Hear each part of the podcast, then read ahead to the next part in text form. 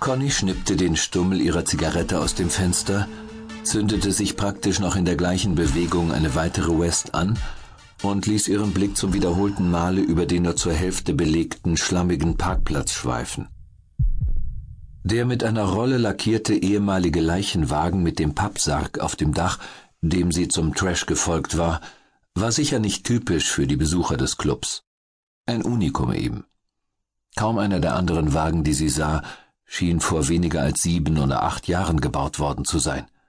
Ihr eigener klappriger Celica fiel hier nicht im geringsten auf. Ganz im Gegensatz zu ihr selbst. Ich weiß ja nicht, was in Conny gefahren war, ausgerechnet in einem bordeauxroten Kostüm auf die Jagd zu gehen. Ein Nadelpiercing im Gesicht eines katholischen Priesters hätte kaum weniger auffällig gewirkt als ihre unpassende Kostümierung. Sie wusste selbst nicht genau, was sie erwartet hatte. Dröhnende Musik, vibrierende Fußböden, verräucherte Luft und blitzendes Laserlicht, aber sie gelangte zunächst lediglich in einen schmalen Gang, der von einem schweren Vorhang begrenzt wurde. Zur Linken gab es etwas, das sie an einen vergitterten Bankschalter aus dem vorvorletzten Jahrhundert erinnerte. Eine misstrauisch dreinschauende junge Frau reichte ihr eine kleine Pappkarte, mit der sie nicht wirklich etwas anzufangen wusste, und forderte sie mit einer so ruppigen Kopfbewegung zum Weitergehen auf, dass sie ganz instinktiv gehorchte. Hinter dem Vorhang wurde die Musik lauter. Rammstein, Omf, irgendetwas in dieser Richtung, wenn auch nicht annähernd so laut, wie sie befürchtet hatte. Trotzdem, und obwohl sie ein paar Fotos gesehen hatte und eigentlich wissen sollte, was sie erwartete, blieb sie einen Moment stehen und sah sich staunend um.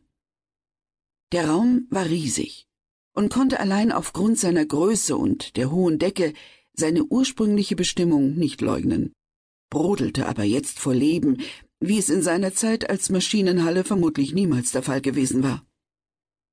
Conny versuchte erst gar nicht zu schätzen, wie viele Gäste sich augenblicklich hier drinnen aufhalten mochten. Vielleicht hundert, vielleicht auch drei oder vierhundert oder noch mehr. Jeder Versuch, sie zu zählen, wäre von vornherein zum Scheitern verurteilt gewesen. Die vorherrschende Farbe war schwarz, was sich nicht nur auf die Kleidung der Gäste beschränkte, und es gab nur einige wenige Ausnahmen. Hier und da ein weißes Hemd oder ein totenbleich geschminktes Gesicht, ein Tupfer von Rot oder Violett, aber im Grunde war alles schwarz. Selbst das Licht. Zumindest das kam ihr allerdings zugute, als sie die langgestreckte Theke auf der anderen Seite des Raumes ansteuerte. Das im Rhythmus der Musik flackernde Schwarzlicht löschte die unpassende Farbe ihres Kostüms aus und ließ es weit dunkler als zuvor erscheinen, was natürlich nichts daran änderte, dass sie die erstaunten und zum Teil abfälligen Blicke fast körperlich spüren konnte, die auf dem Weg quer über die nur spärlich frequentierte Tanzfläche folgten. Sie gehörte nicht hierher, das spürte sie deutlich. Aber war sie etwa freiwillig hier? Genau genommen ja, gestand sie sich widerwillig ein. Ganz genau genommen war sie sogar hier, obwohl ihr sehr deutlich gesagt worden war, dass sie nicht hierher kommen sollte.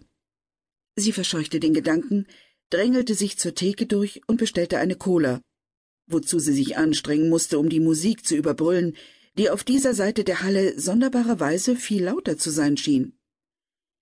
Als sie in ihrer Handtasche nach Kleingeld kramte, schüttelte die Bedienung heftig den Kopf und begann noch heftiger zu gestikulieren. Conny sah sie verständnislos an.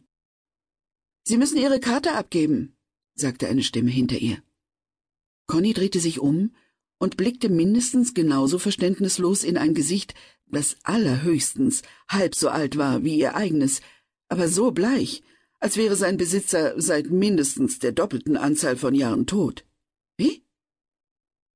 Der Junge, sie nahm zumindest an, dass es einer war, begann ebenfalls heftig zu gestikulieren. Er musste schreien, um die Musik zu übertönen, was ihn noch deutlich jünger erscheinen ließ, als er vermutlich war. Ihre Karte. Haben Sie keine Karte bekommen am Eingang?